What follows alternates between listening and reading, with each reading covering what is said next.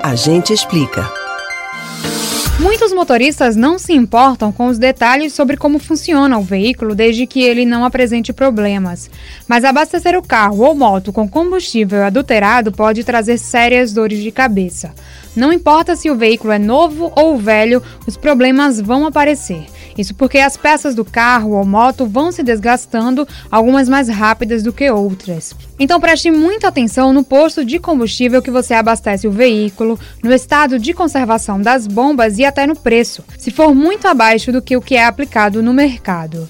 Você sabe como identificar irregularidades nas bombas de abastecimento? O presidente do Instituto de Pesos e Medidas de Pernambuco, Adriano Martins, dá dicas. Bem, é importante que ao antes de abastecer o carro, o consumidor preste atenção que o instrumento esteja zerado, aquela numeração esteja zerada do, da, bomba de, da bomba medidora e sempre conferir o preço. É importante conferir o preço para que ele faça aquela soma no final entre litros e preço e realmente ver se conseguiu bater ali os dois números. Quais os problemas mais comuns nas bombas de combustível?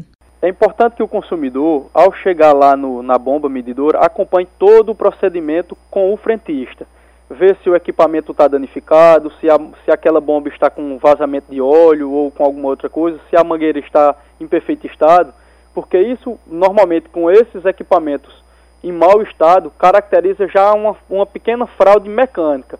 A fraude eletrônica, isso só por peritos do IPEM, onde eles vão fazer tecnicamente as vistorias e comprovar que há uma fraude. Mas só em olhar o dispositivo, ver se ele realmente está bacana, isso já dá uma, um bom sinal de que, que aquele equipamento está em bom uso. Se o consumidor desconfiar, ele pode pedir ao gerente para fazer um teste? É, o consumidor pode fazer, pedir, pedir ao frentista ou ao gerente do posto o teste de volumetria. Ele é feito, ele é feito na hora lá, o posto é obrigado a fazer. Ele tem a medida de volume de 20 litros e o frentista tem que colocar os 20 litros e ali vai indicar o desvio padrão, que deve ser de 60 ml, para mais ou para menos o, o, o consumidor a qualquer momento pode pedir esse teste de volumetria. E o que acontece com o posto de combustível se for identificada irregularidade? Esses postos que são é, encontrados irregularidades pode ir desde uma multa à interdição da bomba ou do, ou do, do, do, do, bico ou da bomba, que tem bomba que tem mais de um bico. Quando isso acontece, a multa varia de 150 a 1 milhão e meio de reais, dependendo do, da quantidade de irregularidades que a gente conseguir encontrar.